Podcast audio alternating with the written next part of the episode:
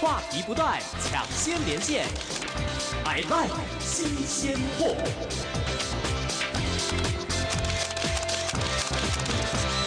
欢迎收听《I Like 新鲜货》，我是费荣。今天在这个单元为大家邀请到的来宾是我们新北市卫生局的专门委员陈玉泽陈专委，专委午安。呃，各位听众午安，呃，主持人午安。好，今天要来跟大家分享，我们知道其实新北市呢，在我们的平溪有打造了一个不老长治村 呢、这是一个什么样的发想？今天想来请问专委。 OK，我想可能大家都对于失智症有一些的了解哈。是嗯其实台湾的失智症的问题跟全世界一样，都是日渐被受到重视。对，那其实说到失智症最大的特色就是，它其实目前的医药科技是没办法治愈的，是所以基本上它需要的是一个友善的环境，能够支持这个嗯失智症跟失智症的家属。这个起心动念呢，其实是国外，其实我们都会看到国外很多会讨论到一个，就是我不知道大家有没有听过，听众朋友有没有听过，在荷兰有一个非常有名的叫失智村，嗯哦， 嗯 那大家都很羡慕说，哦，原来一个失智村就是一个呃长照机构，但它模拟了一个社区的样子，对所以里面的对照顾员要假装是是酒吧的店员是或者是超商的店员，嗯，那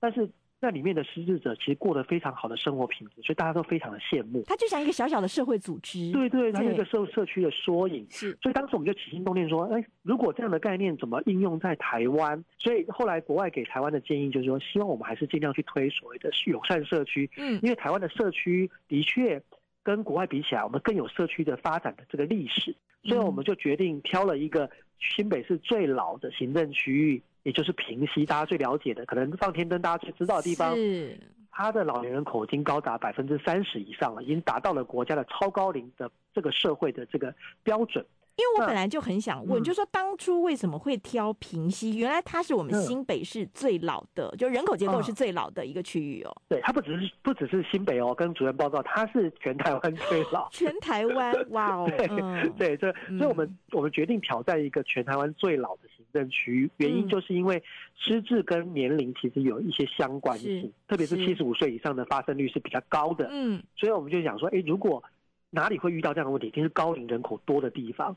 所以我们就设定就是要以平息来作为一个出发。您这样讲我很有感，因为我觉得其实我我以我们全国的听众来讲哈，我们讲到平息，真的大家最有感就是每年天灯，你看万家啊灯对啊火，所有对人这样子涌入，可是您刚刚真的。我们大家才知道，原来我们平西新北平西是我们全台湾人口结构高龄化最高的地方，所没以我错觉，得没错。新北市政府，我觉得其实你们也蛮有魄力，就说直接就是从这个地 方开始走出第一步，但是未来当然还希望说这个它的延伸是可以到我们新北各对地这样对子。没错，所以当时我们在做这件事情的时候，有思考一个议题，就是说，嗯那友善呃这个不老长治村就是平息的这个实验呢，嗯，到底它要有什么元素？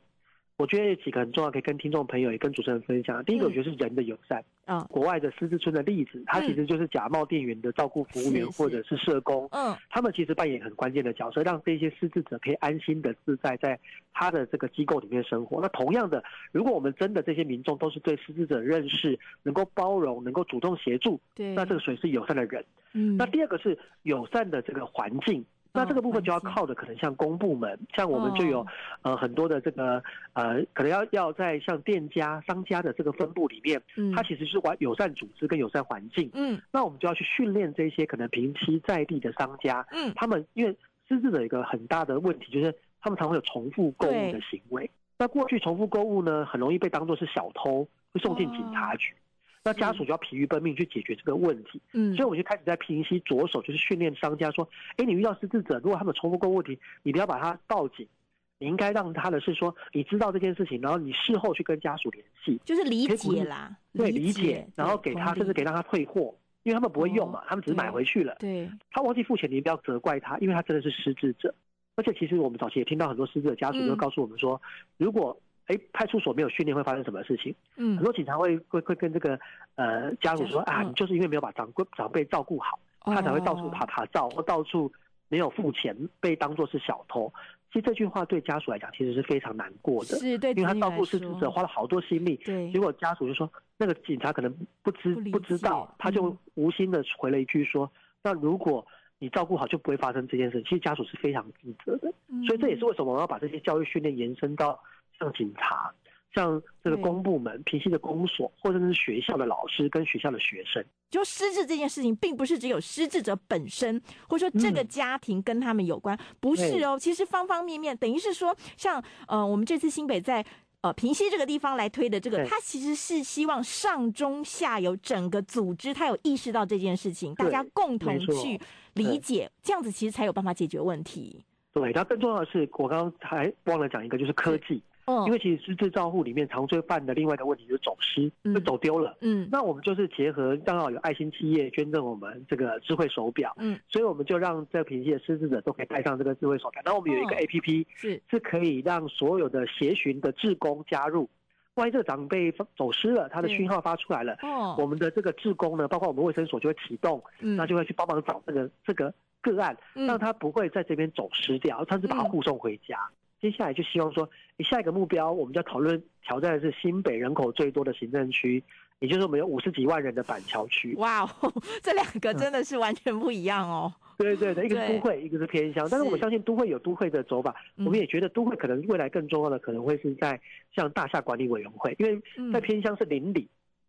在都会里面可能就是我们都是公寓嘛，大厦嘛，嗯嗯，所以大厦管理委员会可能是一个很重要的守望相助、邻里嗯互助的一个很重要的组织。嗯我们怎么让他对失智认识，怎么知道怎么帮助社区失智者，其实这个会是我们的一个重点。然后，是，然后再就是说怎么结合医疗网络，是让他在就医里面可以更便利，能够延缓他失智的病程，嗯病程他的问题行为就会减少。那这个刚好我们在地也有呃亚板桥区有我们家大象新北的亚东医院哦，然后我们的是基层诊所嗯怎么参与照顾失智，这个都会是未来都会区跟偏向区很不一样的地方。了解，我们其实常说台湾最美丽的风景就是人哦呐、我刚听到庄伟说在平西这边的一个分享，真的很令人感动。而且我相信，不管是我们今天是在我们说板桥哈、这个新北最精华的都会，或者是说在这个呃平西，就嗯偏说乡呃嗯稍微偏乡，我相信其实大家只要就说对这件事情的重视，或者说从上面到下面大家一起去面对这个问题，一定是有办法可以来解决，然后有嗯更没多错人一起拉进来做参与的。其实我们也发现，因为现在的台湾逐渐高龄化，高龄是迈入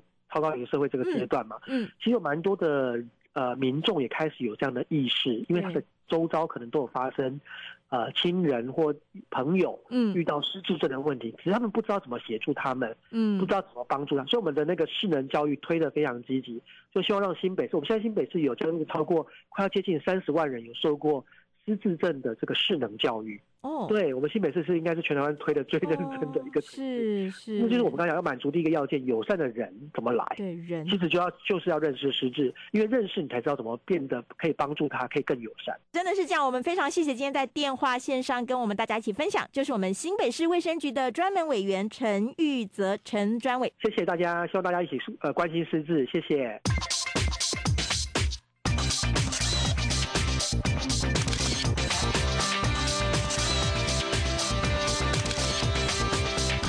爱吃、爱买、爱玩、爱美，请期待下一次，I like 新鲜货。